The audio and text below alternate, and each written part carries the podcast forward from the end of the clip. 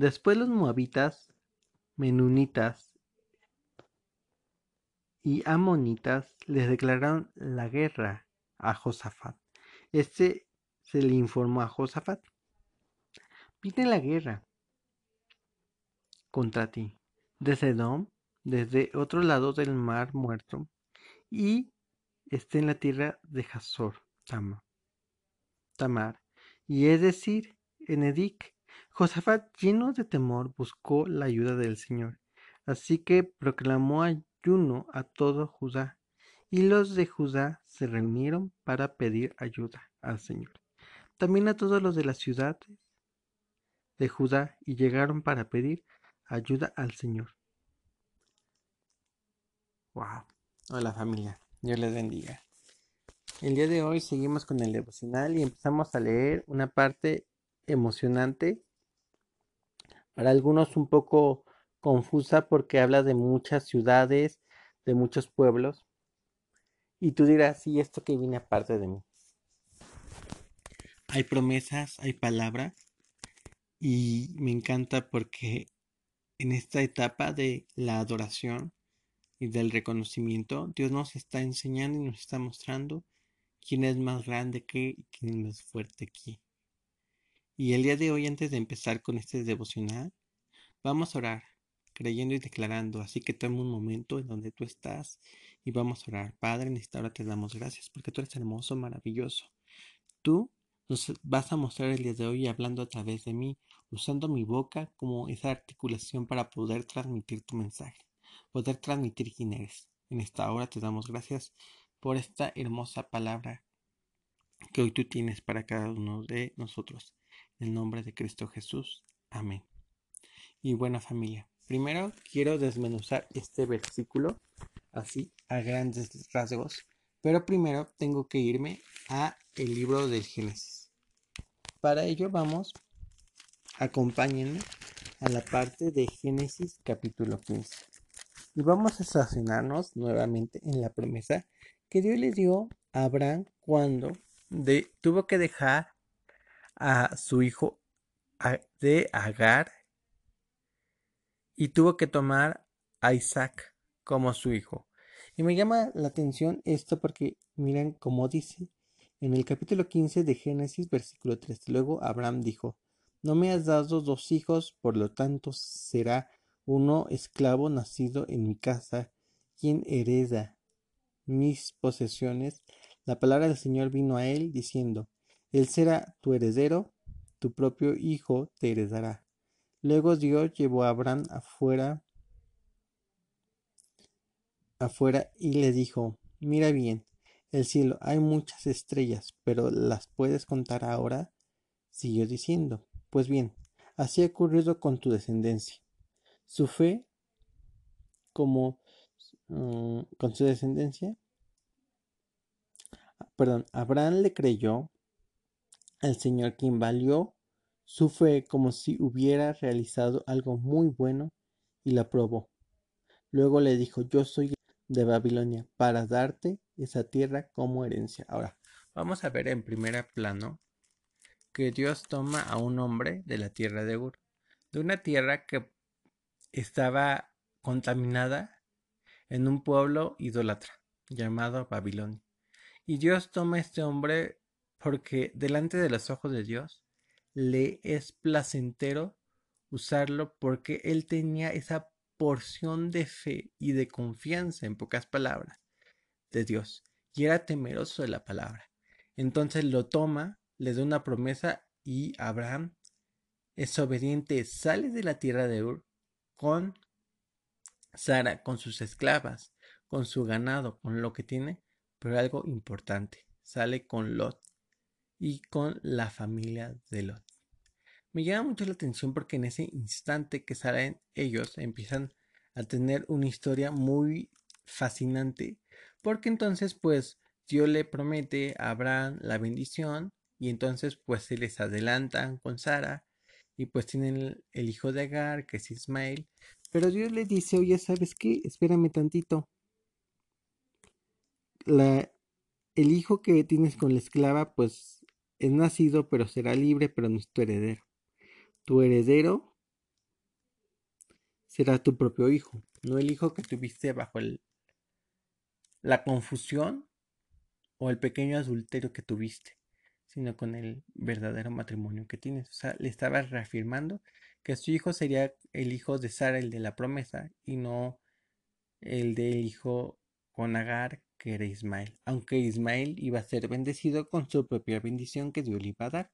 Pero me llama mucho la atención porque cuando Dios le vuelve a hablar, Abraham escucha, entiende, después se ve las estrellas del cielo, así voy a bendecirte. Y dice algo hermoso, me encanta, que dice en el versículo 6, Abraham creyó y el Señor le valió como por su fe, como si hubiera realizado algo muy bueno y lo aprobó. Entonces recordemos que la palabra dice que Abraham, por su fe, Dios lo toma y lo recuerda posteriormente en el libro de Hebreos. Acompáñenme nuevamente Hebreos para ver el reconocimiento que Dios le hace a Abraham. Dice en Hebreos capítulo 11 del versículo número desde el 8. Dice, por la fe Abraham obedeció la orden de Dios de ir a una tierra que iba a recibir herencia Salió sin saber ni siquiera de dónde quedaba el lugar.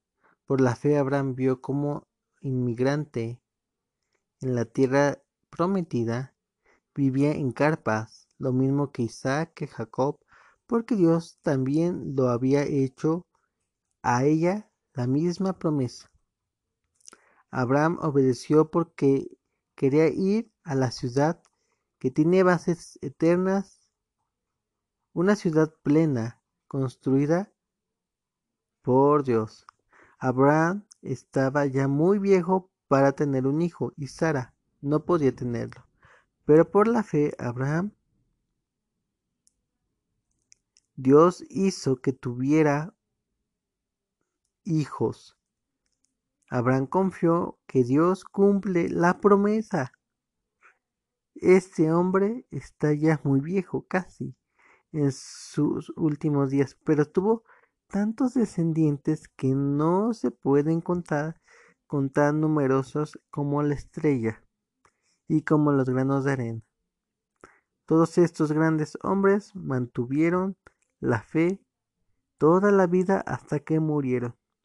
Ellos murieron sin recibir lo que Dios les prometió, pero vieron lo prometido a lo lejos en el futuro y aceptaron ser inmigrantes y refugiados en la tierra. Ahora me llama la atención porque Dios le reconoce en este capítulo 11 que para muchos se menciona como los héroes de la fe, que Abraham por su fe fue cumplida la promesa.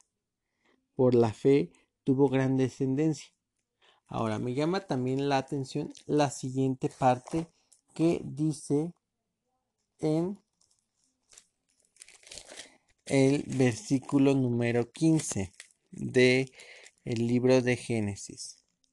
Porque dice que cuando Dios aparta a Abraham, le da la promesa, pero esa promesa es o puede ser compartida con su sobrino.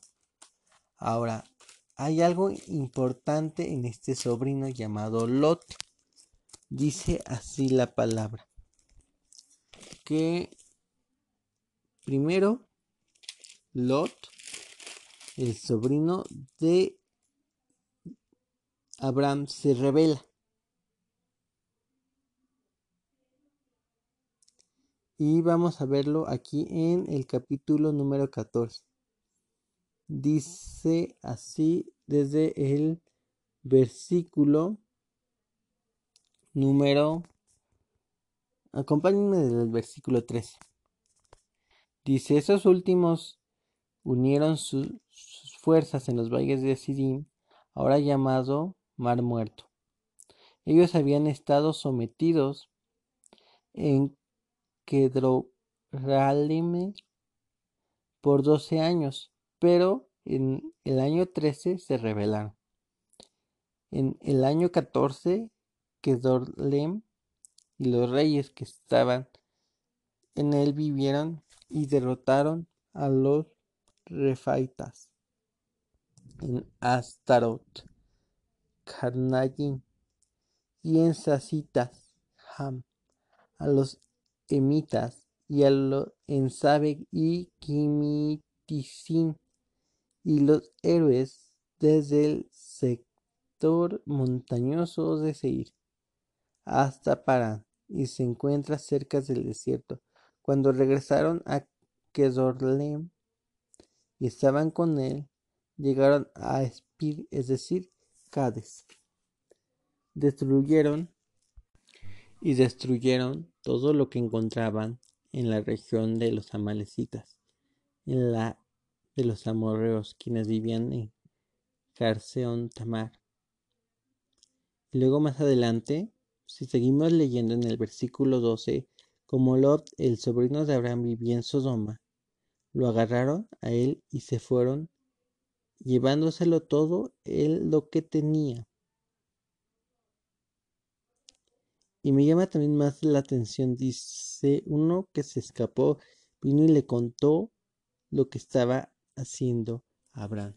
Entonces vemos aquí que una parte cuando Abraham entiende y fue revelado que Lot fue capturado, pero vamos a verlo desde el capítulo 13 en el versículo número 14, que después de que Lot se separó de Abraham, el Señor les dijo a Abraham, observa a tu alrededor y mira desde dónde está el prado, del norte y del sur, al oriente y al occidente, todas las tierras que ves, te daré a ti y tus descendientes para siempre.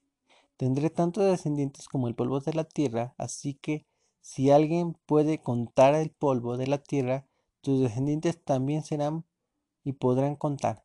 Levántate, camina a lo largo y ancho de la tierra, porque yo te la regalo a ti. Abraham se levantó su campamento y se estableció al lado de los grandes robles de Mare que están en Hebrón y ahí construyó el altar al Señor. Ahora me llama mucho la atención porque si vemos, en primer lugar, en el capítulo 14 habla que Lot fue secuestrado. Pero Lot no hubiese sido secuestrado si no se hubiera separado del hombre que estaba bendecido por Dios. Pero Lot quería su propia bendición y quería independizarse. Eso estuvo bien en su parte, pero él desde ahí empezó a contaminarse porque empezó a codiciar una tierra que en un principio estaba por sí y estaba políticamente mal. Ahora, ¿por qué nos vamos a esta parte? Porque tiene mucho que ver con lo que dice Segunda de Crónicas. Porque estas dos moabitas y eh, amalecitas son los parientes del pueblo de Israel. ¿Cómo? Pues se supone que entonces Lot posteriormente o en ese transcurso mm, estaba con sus hijas y sus hijas pues tenían una cualidad muy sobresaliente. Ellas se habían mezclado a diferencia de el hijo de Abraham, el hijo de Abraham que es Isaac, pues su padre le instruyó respecto a la palabra, respecto a la bendición, y él empezó a vivir a la bendición. Ismael también fue instruido en la palabra, pero pues tuvo que ser sacado del campamento y fue de una manera diferente. Pero regresando a la parte de las hijas de Lot, las hijas de Lot vivían en Sodoma. Entonces me llama la atención porque en ese momento eh, vemos cómo es que Dios actúa sobre Lot y lo he llevado eh, a un lugar bien, pero él poco a poco se va haciendo eh, parte de Sodoma y se hace a las ideas de Sodoma. ¿Y quién era Sodoma? Vamos a ver, acompáñenme al capítulo 19. Dice así del versículo 2. Y los hombres les dijeron a Lot, ¿Hay alguien más aparte de la familia de aquí? Llévate a este lugar a tus hijos y tus hijas, las esposas y las hijas de todos sus parientes, porque encuentren aquí en la ciudad, porque vamos a destruir, destruirla. El Señor se ha escuchado la perversa que es esta ciudad, y entonces el Señor nos envió para destruirla. Entonces Lot salió y les dijo a los esposos de sus hijas, levántense, abandonen este lugar porque el Señor va a destruir la ciudad. Pero sus yernos pensaron que estaba bromeando. Al amanecer los ángeles apuraron de Lot diciéndole, levántate y toma tus esposas y tus dos hijas que están aquí, porque si no los lo haces, será destruido cuando esta ciudad caiga. Pero Lot se demoró al irse, así que los hombres lo tomaron de la mano con sus esposas y sus hijas, porque el Señor estaba siendo misericordioso con él. Lo sacaron y lo dejaron fuera de la ciudad. Cuando los habitantes sacados de la ciudad, uno de los ángeles les dijo, escapa para salvar tu vida, no mires atrás, ya no te detengas. Y antes de seguir vamos a ver esta parte. Su yerno de Lot, recordemos que tenía dos hijas, y el, sus yernos lo hacían pasar por loco. Y al parecer estos yernos pues no tomaron en cuenta lo que hablaba Lot. Aquí dice que salieron, sí, de la ciudad, pero no dice que siguieron más adelante con sus esposas. Entonces las hijas de Lot no pudieron tener hijos de sus yernos, o más de, Lot, o sea, de sus esposos. Y como una mujer cuando no tenía hijos era porque era una mujer pues improductiva, maldita, por así decirlo. Entonces, forzosamente tenía que tener un hijo para que podía perpetuar su nombre, su apellido, su historia para los postreros días y también para que pues era muy egoísta, pero también era para que pudieran alguien velar por ella porque si ya no tenían esposos, pues quién podía apoyarlos. Entonces vemos aquí la parte que Dios cumple la promesa y aún así, a pesar de la rebeldía de Lot, guardó a su familia y les dijo, no los destruiré. Pero veamos que dice la palabra que Lot empezó a dudar de lo que decían los ángeles, que mandó al Señor y pues pidió que los mandaran a un lugar más cercano, aunque eh, Dios mandó a sus ángeles para que salvaran su vida. Eso lo vemos tanto en el versículo número 18 como en el 20. Ahora, el ángel dice, uy. Y ahí vemos cuando la esposa de Lot voltea y se convierte en, en una... Eh, en un bloque de sal cuando se empieza a destruir su doma. Porque si bien Sodoma estaba haciendo todo lo contrario de la palabra de Dios y era algo tan abominable que era horrible para los ojos de Dios. Entonces prefiere destruirlo para que no se multiplique la maldad de esa ciudad. Todo empezó por un hombre y de un hombre empezó a multiplicarse tanto. Tan grande y tan fuerte era la multitud de los males que no era tan normal que un hombre anduviera tanto con un hombre, con una mujer, con un animal al mismo tiempo, y bueno, hacer abominaciones así o más tremendas. A tal grado que todo el capítulo 19 nos habla también que los hombres querían abusar de los ángeles. O sea, eran hombres ya perversos que lo único que pescaban era sexo y complacerse a sí mismo. Y lejos de ello, o sea, Lot ya se había dicho también a su idea que en el capítulo 19 dice que manda delante a sus hijas para que pues las violen, pero sus amigos, sus vecinos, dicen que no las quieren, y quieren a los ángeles. Y me llama mucho la atención porque entonces ya tenía una mente muy corrompida, tan corrompida que vamos más adelante porque ya las hijas de Lot ya se sentían quedadas, se sentían solas, se sentían tan mal porque pues no tenían ellas la bendición, se habían olvidado del Dios que tenía Abraham y se habían olvidado que ese mismo Dios era su Dios de ellos, pero se olvidaron de que tenían una cobertura. Y me llama la atención porque esto pareciera que fue en nuestros días escrito. Y es una parte muy chistosa porque también dicen desde el versículo número 34, el día siguiente la hija mayor les dijo a la otra, anoche me acosté con mi papá y tuve relaciones sexuales con él, emborrachémoslo con vino esta noche y también mm, esta noche también luego tú irás a acostarte y a tener relaciones sexuales con él. De esa manera mantendremos viva nuestra familia a través de nuestro papá. Imagínate qué horror. Una mujer tan desesperada era su caso que tenían que acostarse con su papá. Y no era porque Dios se había olvidado de ellas, sino porque ellas se habían olvidado de Dios. Era tan fácil poder tener relaciones con su papá, pero como no se atrevían su papá a abusar de ellas, tenían que embriagarla. Y dice más adelante, esa noche le dieron vino a su papá, lo emborracharon, entonces la hija menor fue y tuvo relaciones sexuales con su papá, aunque él no se dio cuenta cuando ella se acostó con él, ni cuando se levantó de su cama. Imagínense qué tan fuerte, dice ahí en el versículo 36 del capítulo 19, las dos hijas de Lot quedaron embarazadas de su papá la hija mayor les dio a luz un niño llamado Moab. Él es el padre de todos los moabitas, los cuales están actualmente. Y la hija menor tuvo y dio a luz a un niño llamado Ben Ami, el padre de todos los amonitas actuales.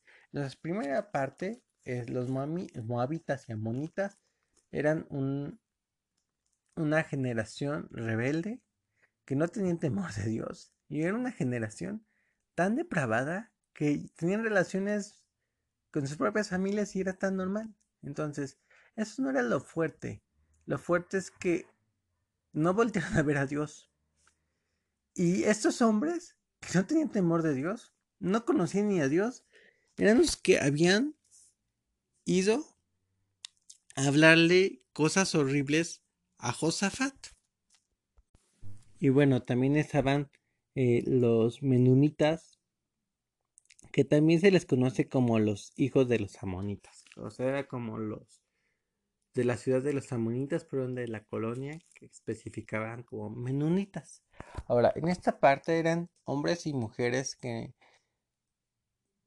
se habían desesperado y habían entrado en un enojo, pero me llama mucho la atención que ellos les dieron guerra a Josafat un hombre al cual vemos que este hombre que es Josafat era descendiente de Abraham, porque recordemos que David era descendiente de Abraham.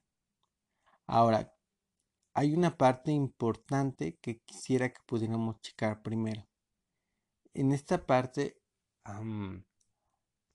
David tuvo un hijo, se llamó Salomón.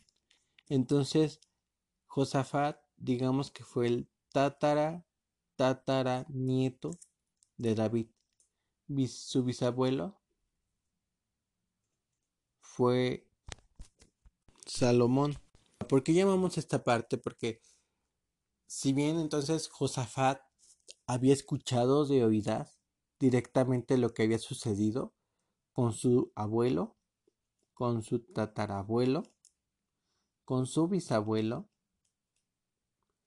y sabía quién era ese Dios, porque aparte de ello, dice la palabra, que entonces eh, cuando él iba a ir a, guerra, él consultó a Dios en el capítulo 18 con Acab y Dios se le muestra y se le empieza a presentar como ese Dios de guerra. Y me llama más la atención porque más adelante, Dios les da la sabiduría para poder administrar el reino poniendo a jueces. El significado de Josafat es juez. Ahora entonces, bueno, empezamos a ver a Josafat y esto que tiene que verme a mí. Tiene que ver algo muy importante, porque allá afuera hay algo que se llama necesidad, algo que se llama escasez, y es primo hermano del miedo, y es compañero de la fe. Y digo compañero porque no tiene nada que ver. pero pareciera que vienen en el mismo empaque. ¿Por qué? Porque es creer, nada más que la fe es creerle a Dios y creer lo que Él dice. Y el miedo es no creerle a Dios y no creyendo lo que dice, pero la fe es no creerle a Satanás y el miedo es no creerle a Dios, pero sí creerle a la mentira de Satanás. Ese es el miedo. Entonces, pues aquí vemos algo que ese miedo, ese temor nos puede tocar a todos, pero por ello tenemos que conocer quién es el que nos amedrenta. Y si bien Josafat recuerda que hubo alguien que se, se amedrentó y les habló mal, pero olvida quién es el que tiene el poder. Y familia, el día de hoy quiero compartirles esto. Nunca olviden quién tiene el poder, quién tiene la autoridad y quién está bendecido. Vamos a terminar el día de hoy. Padre, en esta hora te pido que bendigas este día, danos la sabiduría, la inteligencia y la madurez para entender tu palabra. Te damos gracias en el nombre de Cristo Jesús, Padre eterno, por esta eh, inicio de semana y síguenos hablando y mostrando respecto a la vida de Josafat, que pueda ser de gran instrucción para nuestra vida. En el nombre de Cristo Jesús. Amén.